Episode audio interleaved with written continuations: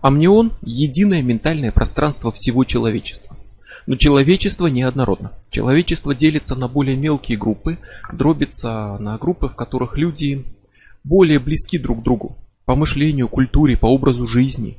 Внутри таких групп между людьми будут гораздо более тесные связи, чем с кем-то малознакомым, чужим за пределами этой группы.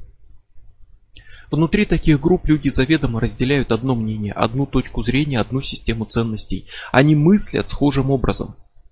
И внутри амниона неизбежно будут существовать области меньшего размера, тесно сплотившие именно вот такие отдельные группы. И это эгрегоры – это понятие многим знакомое, но противоречивое и часто понимаемое совершенно искаженно. В эгрегорах видят каких-то богов, демонов, высшую силу, которая высасывает людей. Или источник энергии, к которому можно подключиться и запитаться в любой момент, как зарядить телефон от розетки.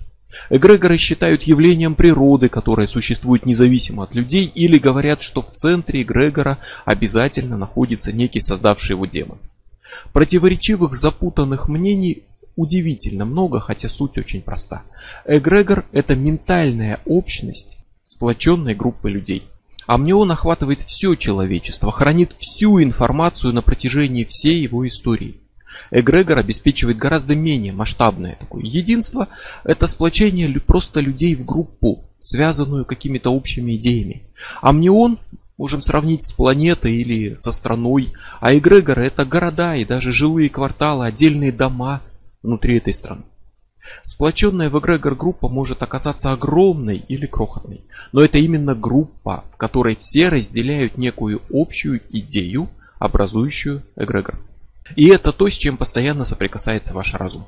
Информация, которая близка и понятна, с которой вы постоянно контактируете, если вы включены в эгрегор, то именно потому, что его информация вам близка, и вы готовы ее принять.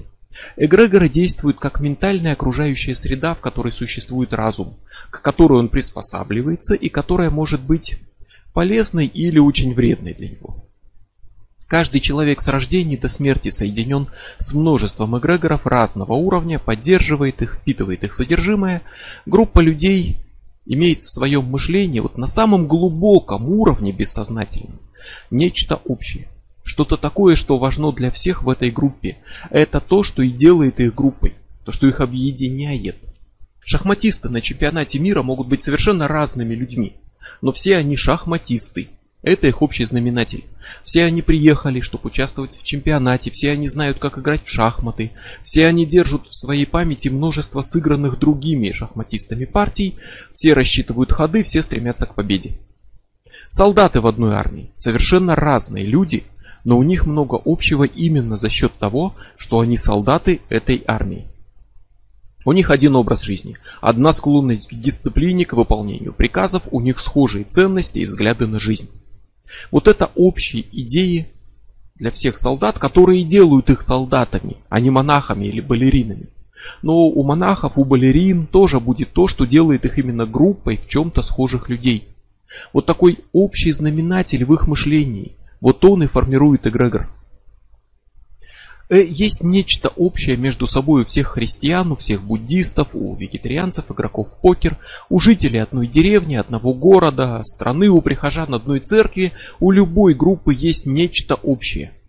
Каждая такая группа имеет какие-то свои особенности мышления, свои коллективные ценности, страхи, свои традиции. Вот этот набор психических структур которые делают человека групп, частью группы, даются человеку группой. Вот они и образуют эгрегор этой группы. Важно помнить, что это именно ментальное единство группы людей. Люди создают эгрегоры. Именно люди в группе на своем бессознательном коллективном уровне. Не боги, не демоны, не какие-то духовные разумы, о природе которых еще пойдет речь. В центре всегда стоит человек первичен человек, точнее много людей, поскольку в одиночку эгрегор создать нельзя, нужна группа. Эгрегор не божество, не демон, который заманивает людей в свои сети, а просто ментальная общность группы людей. Духовные разумы не причина формирования эгрегоров, а ну, можно назвать их условно скорее обитателями этих эгрегоров. Эгрегоры образуются сплетением разумов. Не существует природных эгрегоров, которые существуют отдельно от людей или которые существовали до людей. Хотя тут точнее будет сказать, что их нет вокруг нас. О возможности существования нечеловеческого разума, а вместе с ним и нечеловеческих эгрегоров речь еще пойдет. Но нет объединения разумов без разумов. Разум ключ ко всему, разум основа и начало всего. И здесь, и дальше. И чтобы стать частью эгрегора, нужно принять идеи, характерные для этого эгрегора, хранимые им, то есть его эгрегориальные идеи. Чем сильнее вы этими эгрегориальными идеями проникаетесь, тем сильнее вы связаны с самим эгрегором, и тем больше в вас проникает его идей. Тем сильнее они влияют на вас. Вот этот процесс набирает силу и может стать лавиной, которая подчиняет ваш юнум до полной потери осознанности. Став частью эгрегора, вы примете то, что он дает. Вы станете одним из тех, кто это распространяет, передает эти эгрегориальные идеи дальше. Этим вы поможете расширению эгрегора. То есть как человек, который принял религию или вступил в партию и стал частью их эгрегора, и начинает сразу же делиться своей новой верой или взглядами политическими с другими людьми и втягивает их в свой эгрегор. И чем больше людей в этом участвует, тем лучше сохраняется информация, тем она быстрее и дальше распространяется. Чем больше эгрегор, тем легче его частью становятся новые люди. Чем шире распространены какие-то идеи, тем легче их принимают новые люди. Нельзя стать частью эгрегора просто за счет того, что вы провели какой-то формальный ритуал. Посвятительную церемонию, крещение или что-то еще. Ритуал может запустить процесс вашего объединения с эгрегором, может ускорить его за счет того, что это действительно церемония, которая выражает идею вашего соединения какой-то верой, учением с эгрегором. Но он не сделает все за вас. Крещение не сделает вас христианином. Если вас крестили младенцем, а потом вы оказались в Индии и выросли в окружении индуизма и молитесь Шиве, то вы будете частью эгрегора индуистов, но не будете иметь никаких прочных связей с христианским эгрегором, несмотря на крещение. Потому что дело не в крещении, а в том, принимаете ли вы эгрегориальные идеи христианства.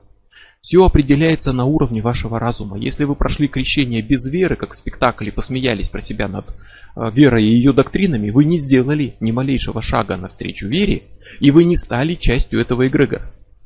Крещение не сделает вас частью эгрегора. Зато такой частью вас сделает в данном случае вера сама. Если вы разделяете искренние ценности, взгляды христианства, верите в его доктрины, если вы мыслите так, как должен мыслить христианин, вы вольетесь в эгрегор христианской религии, потому что есть общая волна, вот эта, на которой мыслите вы и другие христиане, вы станете частью этой группы.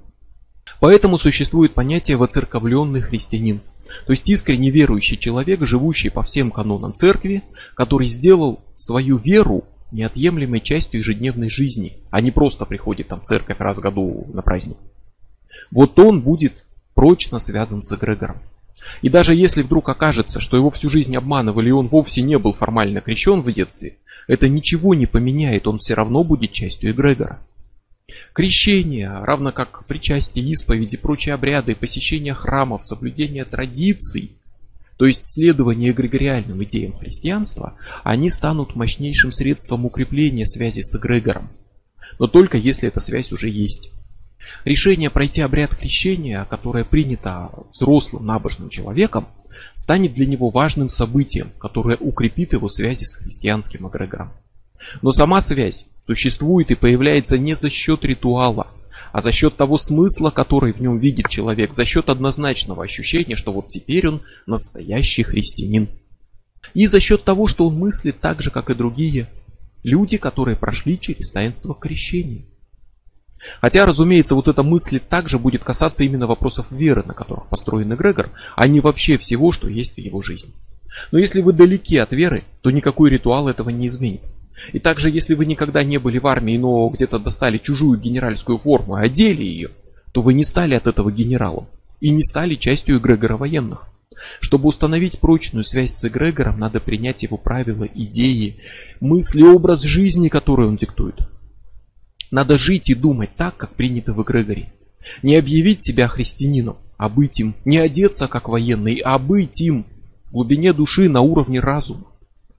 И когда эта связь уже установлена, эта связь именно в глубине души и на уровне разума. Она меняет вас изнутри, она определяет какие-то моменты в вашем мышлении. И вы не можете потом передумать и сказать, ну все, я больше в этом не участвую. Нет. Связи, установленные с эгрегором, это связи на уровне вашего глубинного бессознательного, это ваши структуры мышления, привычные идеи, которые впечатались в суть вашей личности, вы не сможете это забыть. Можно отойти далеко, можно перестать поддерживать эти связи, можно свести их к минимуму и не позволять больше эгрегору на вас влиять. Стать бывшим христианином или бывшим военным, да, без проблем, но нельзя полностью стереть и аннулировать все изменения, которые он создал в вашем юноме. Какая-то связь всегда останется. Христианин не забудет, что такое распятие и почему на Пасху украсят яйца. Он будет всегда это нести в себе, и ниточка связи с эгрегором христианским не оборвется никогда. Он может не придавать этому значения, не интересоваться больше религией, принять другую религию. Связь с эгрегором станет очень слабой, он перестанет влиять на его жизнь. Он не сможет уже внедрить в его разум новые идеи, но связь полностью не оборвется. Нельзя по своему желанию в любой момент, когда захотел, щелкнуть пальцем и впрыгнуть в какой-то эгрегор. И также нельзя выпрыгнуть из него.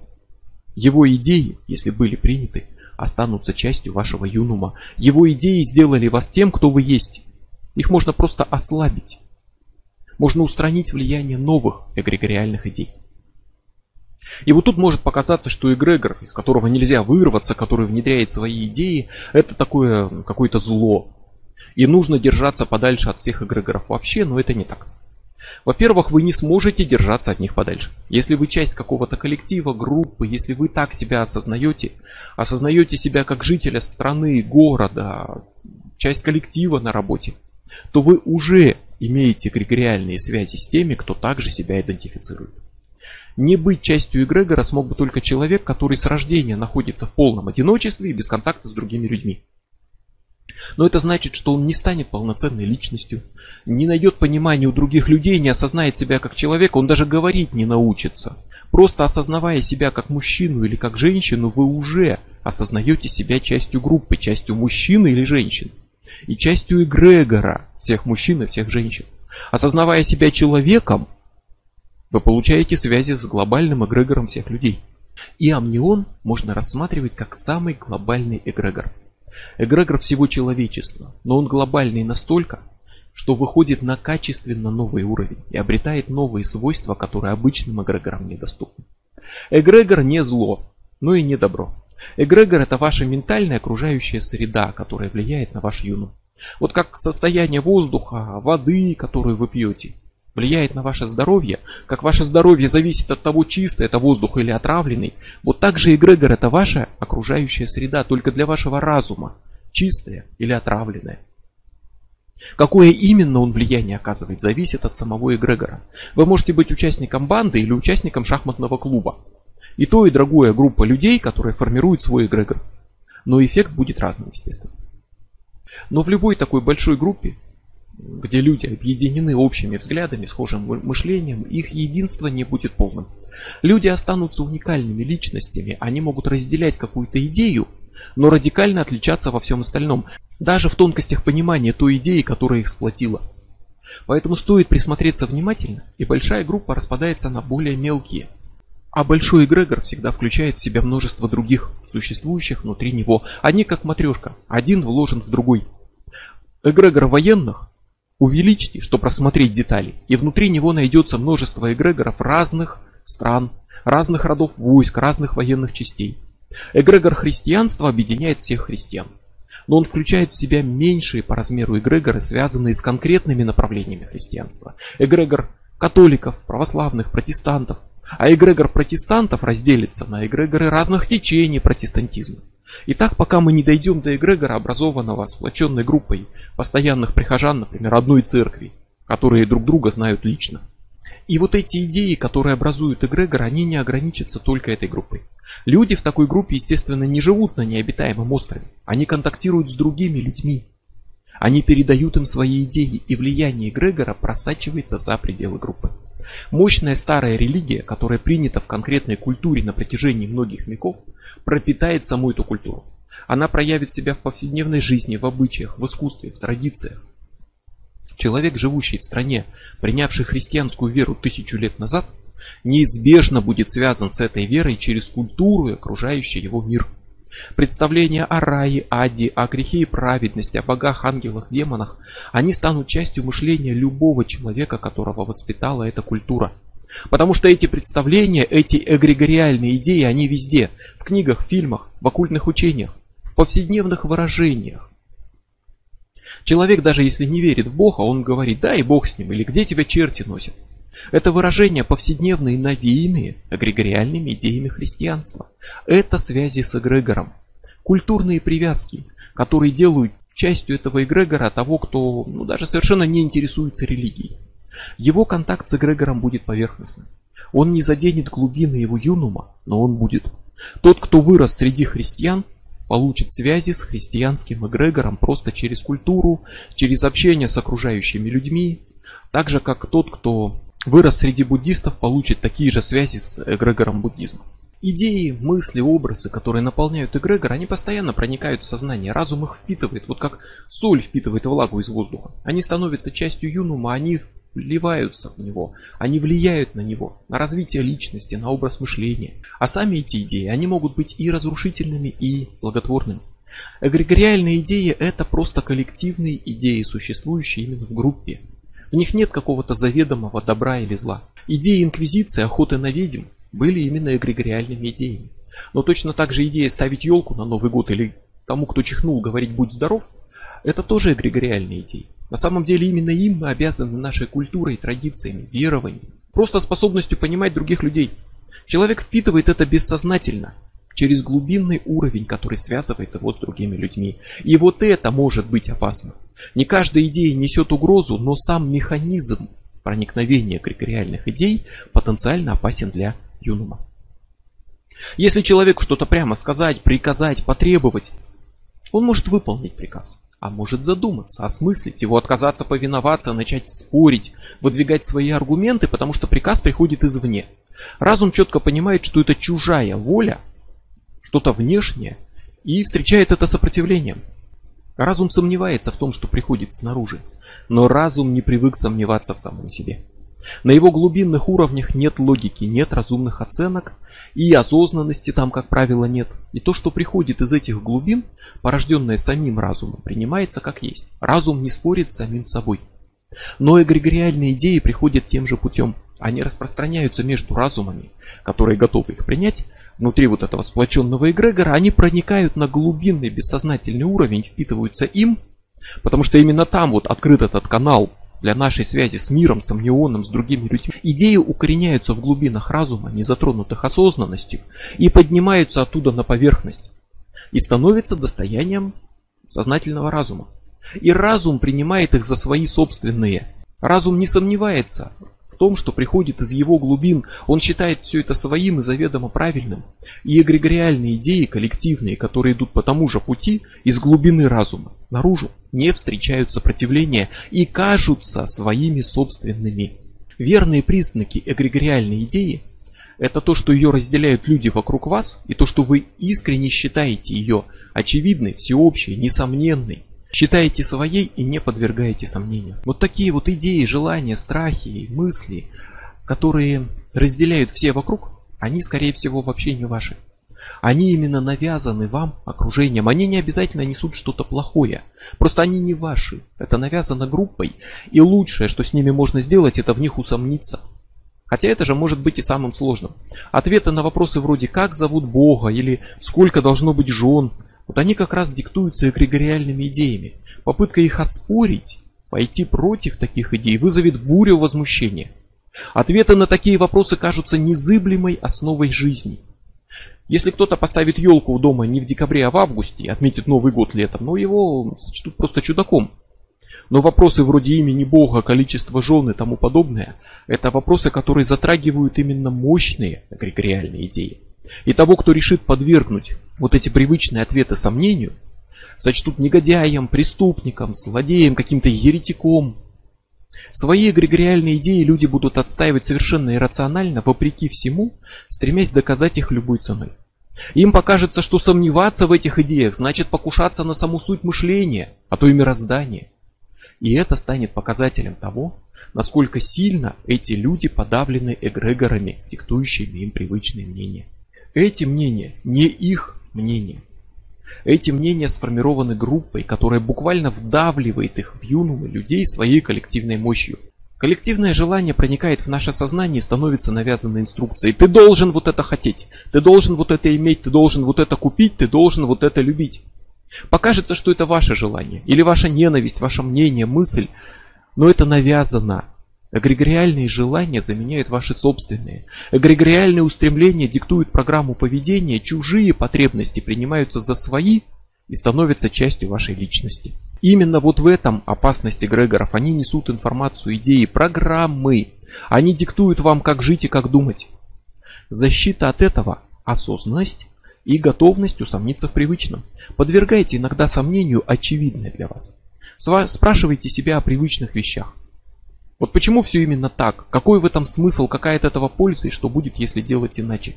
Осмысливая то, что навязано давлением эгрегора, вы можете понять, что это не ваша мысль, не ваше желание, и тогда вы либо освободитесь от них, либо поймете, что это пусть и не ваше, но нужное, полезное, значимое, что вы с этим действительно согласны, и вы примете это. Но уже осознанно по своему выбору, а не просто потому, что вас этим заразил эгрегор. Огромный пласт эгрегориальных идей необходим. Без них не выжить в обществе других людей, без них не понять других людей. Они могут быть важными и нужными. Идея, что нельзя ходить по улице и убивать всех подряд, полезная и нужная, и это эгрегориальная идея. Это не личное решение, это не последствие жизненного опыта, это выражение мнения и опыта многих поколений. И вы можете считать это лично вашим мнением. Можете осознанно с этим соглашаться, но изначально это именно мнение группы. И в истории человечества, кстати, далеко не во все времена и не во всех культурах люди такую идею разделяли. Важно понимать, что даже такая замечательная идея – это идея эгрегора, а не ваше решение. Важно отличать лично свое от коллективного. И помнить, что во что бы вы ни верили, какого бы мнения вы не придерживались, какие бы эгрегориальные идеи вы не несли, найдутся люди, которые несут другие идеи. И это не обязательно значит, что вы правы, а другие не правы. Это значит просто, что ваши идеи различаются, хотя обычно каждый свою считает единственно верной. Осознанность поможет превратить веру в свою правоту в понимание своей правоты или неправоты. Заменить именно чужие мысли личным решением, обрести свободу от программ. Без этого эгрегоры будут формировать вас по своему образу и подобию. Ваш юнум будет приспосабливаться к ним и становиться таким, каким его хотят видеть другие люди. И проще всего это происходит у детей. Сама суть их разума – это легкость в обучении, это способность усваивать новое. Они учатся ходить, говорить, жить среди людей, понимать людей. Они вливаются в эгрегоры, усваивают их идеи. Когда мальчик говорит про себя «я мальчик», и понимает вот это вот, что это значит, он уже получает идею мальчика общую с другими мальчиками и становится частью эгрегора. То есть это часть формирования личности, часть взросления. Это часть того, что позволяет понимать людей. И детский юнум, он еще слаб, он не сформирован, и он при этом не закостенел в каких-то представлениях, поэтому дети легко поддаются влиянию. И с другой стороны, поэтому избавиться от того, что привито в детстве, будет сложнее всего. Детские травмы, страхи, нерешенные проблемы, они влияют на всю взрослую жизнь, и они требуют самого пристального внимания. Порой надо вернуться в прошлое, найти там источник этих страхов и так далее пережить их снова, чтобы взять под контроль, чтобы остановить программы, которые тянутся через всю вашу жизнь и управляют вашей жизнью. Осознать при этом эгрегориальные идеи может быть очень непросто. Не только потому, что они привычные, не только потому, что сомнение в них кажется ударом, который все разрушает, все, что вы знали и во что верили. Но еще и потому, что эгрегор это плод мышления многих людей. Именно многих сразу, Эгрегор сильнее любого конкретного человека. Тысяча людей сильнее, чем один человек. И физически, и ментально. Чем больше людей поддерживает идею, тем она сильнее, лучше сохраняется, быстрее распространяется, подвергается меньшим искажениям. Это важный принцип, он будет важен дальше везде. И чтобы влиться в эгрегор, вы должны изначально испытывать к нему какое-то сродство, тянуться к нему, разделять с ним какие-то его идеи, открыться. И вот когда вы открылись, Вся эта мощь объединенных людей в этом эгрегоре всей этой общей силой буквально начинает вдавливать в ваш разум новые-новые идеи этого эгрегора. Вы принимаете их, транслируете, распространяете, передаете другим людям, вы становитесь частью этого эгрегора, делаете его сильнее, и порой ваши собственные идеи могут оказаться заразительными и передаться другим людям. И тогда вы сами начинаете процесс распространения вот такой информации, она охватывает многих, Люди начинают ее разделять, эта информация становится коллективной, и эгрегор меняется или возникает новый. Это не какое-то порабощение человека там обществом, это коллективный процесс обмена информацией. Из него можно извлечь огромную пользу. Получить не просто навязанные желания, чужие мысли, но еще и знания, опыт, силы. Эгрегор силен мощью многих разумов, которые он соединяет. И его мощь может быть достоянием каждого из этих разумов. Размер имеет значение. Чем больше людей сопричастных к информации, тем она сильнее.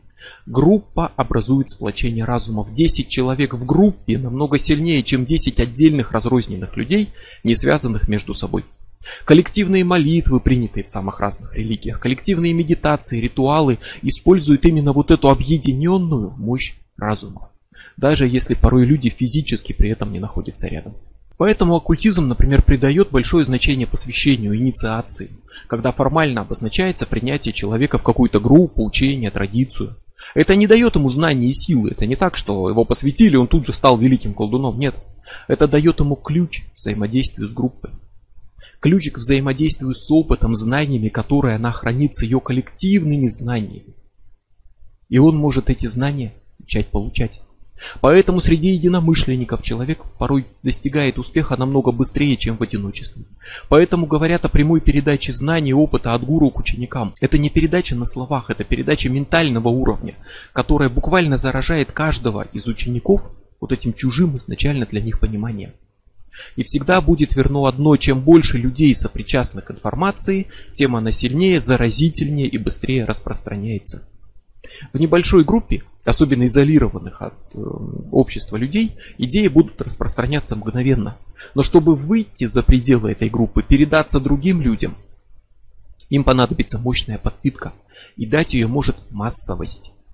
Поэтому, например, новые религиозные течения легко возникают в виде крохотных групп верующих, но только немногие становятся массовыми мировыми религиями. При этом, охватив миллионы людей, такая религия уже проникает везде с легкостью. Чем больше, тем сильнее.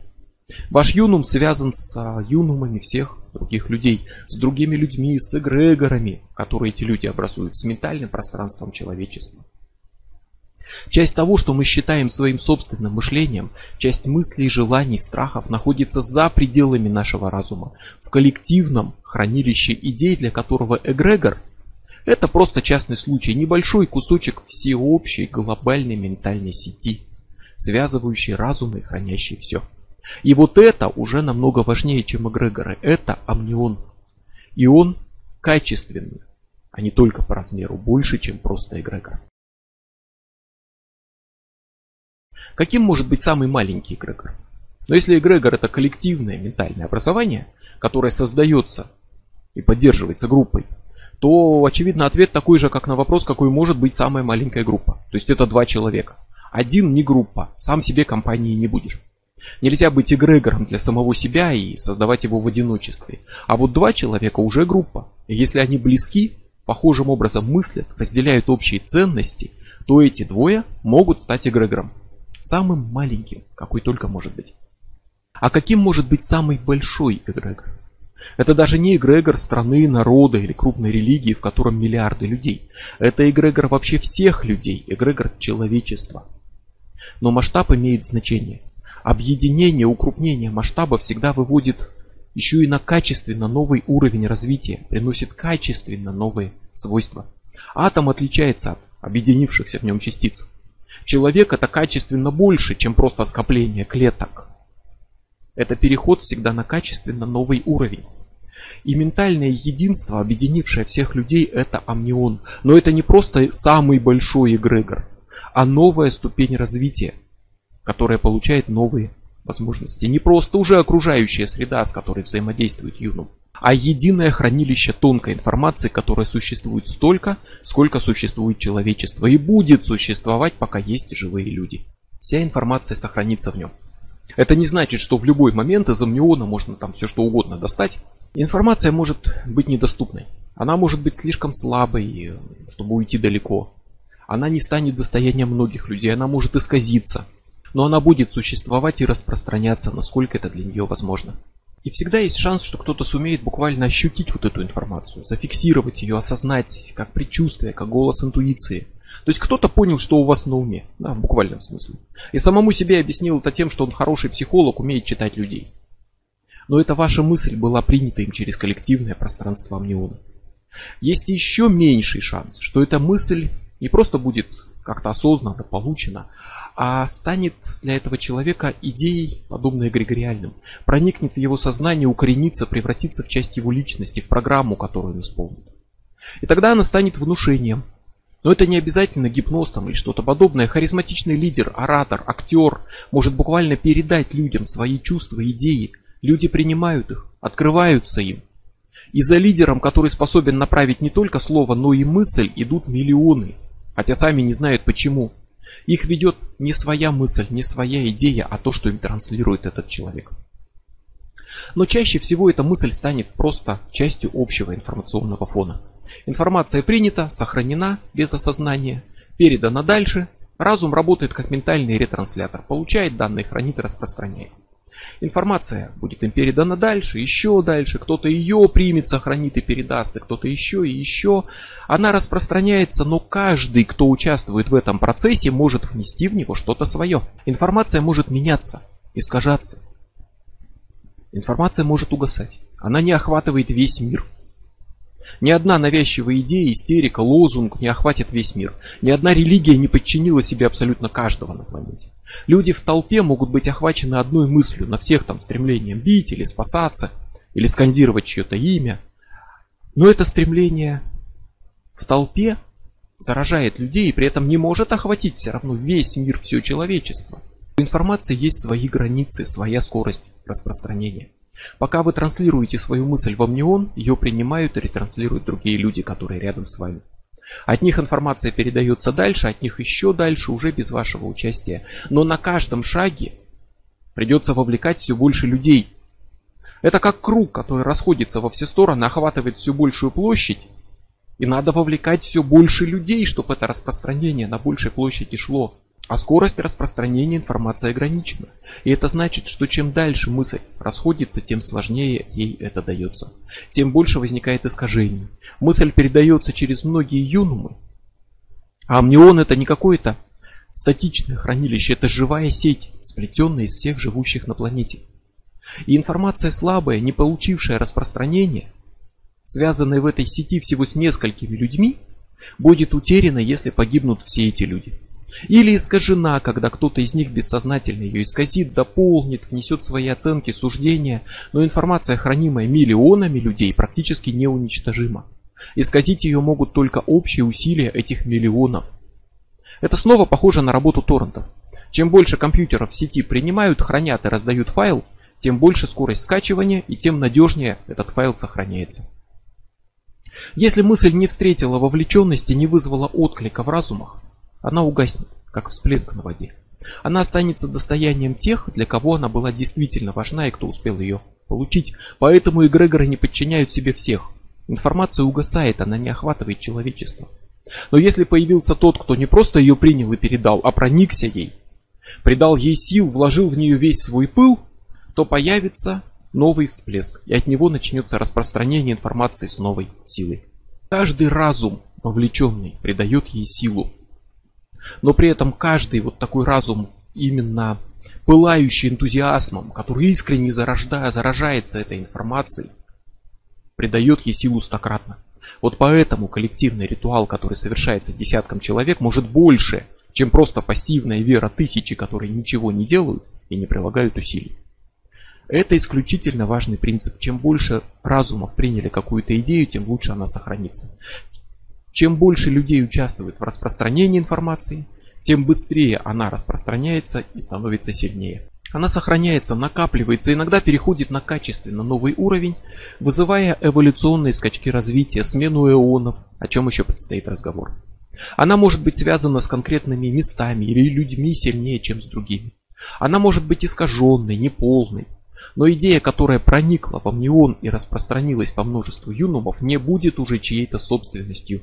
Она обретает автономное существование в самой вот этой ментальной общности разных людей. То, что попало в амнион вчера или тысячу лет назад, так или иначе будет сохранено в нем, распределенное между множеством разумов, будет передаваться в поколениях. Амнион – достояние всего человечества. Именно всего человечества. Мелкие эгрегоры его части. Но если развитие идет через объединение и укрупнение, то где тогда высшая точка этого развития? Юнумы объединяются в эгрегоры. Амнион становится самым глобальным эгрегором, который выходит на качественно новый уровень развития, но с чем может объединиться он? Тут помним, что мир един, во всех уголках действуют те же правила, законы, что и вокруг нас. Везде есть гравитация, везде магнетизм связан с электричеством. Везде жизнь возникает и везде она обретает разум.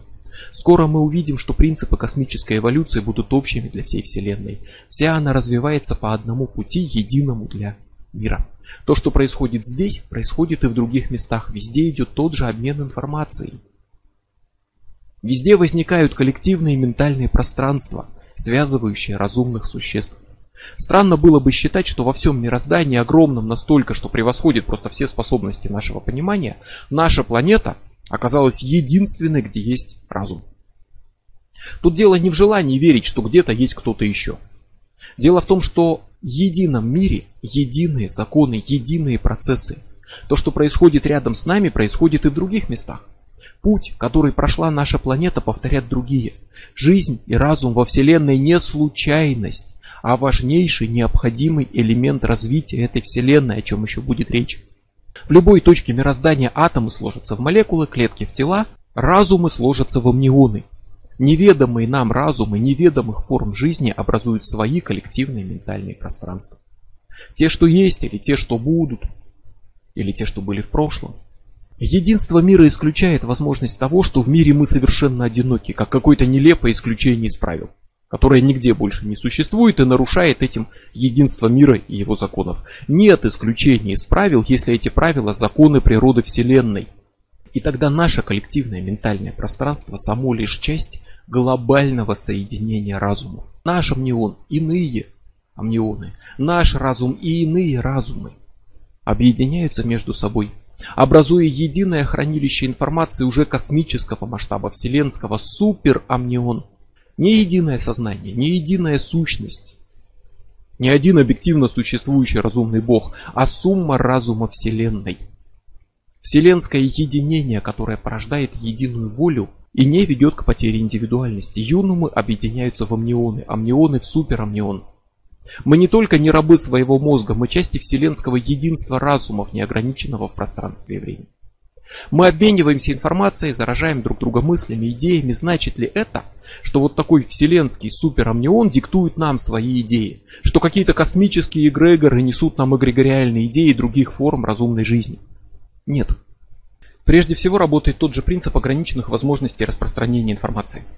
Эгрегор – часть амниона, но он не охватывает всех людей сразу. Привычки буддистов с большим трудом смогут проникнуть на территорию мусульман и наоборот. Амнион – часть суперамниона, и обмен с другими его частями еще более затруднителен. Не недоступен, а затруднителен.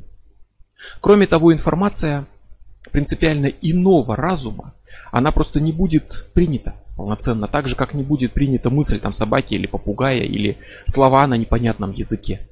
Так же, как музыку, сохраненную на компакт-диске, не получится проиграть на кассетном магнитофоне или на фонографе. То есть мы слишком разные чтобы идеи вот так проникали напрямую. Но суперамнион станет важнейшим ключом к пониманию космической эволюции, одним из факторов развития мира. А пока вернемся на уровень Земли.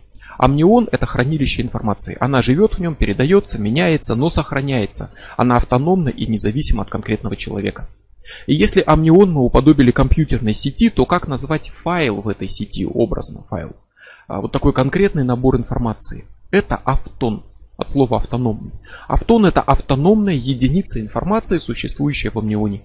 И если вспомнить, что все вокруг информация, наш юным, сознание человека, живого или умершего, память, эмоции, характер, все это информация – и тогда станет понятно, что автоны исключительно важны, и это больше, чем просто набор данных. Автоны – ключ к пониманию природы богов, призраков, феноменов спиритизма и практически всех оккультных явлений, включая механизмы реинкарнации.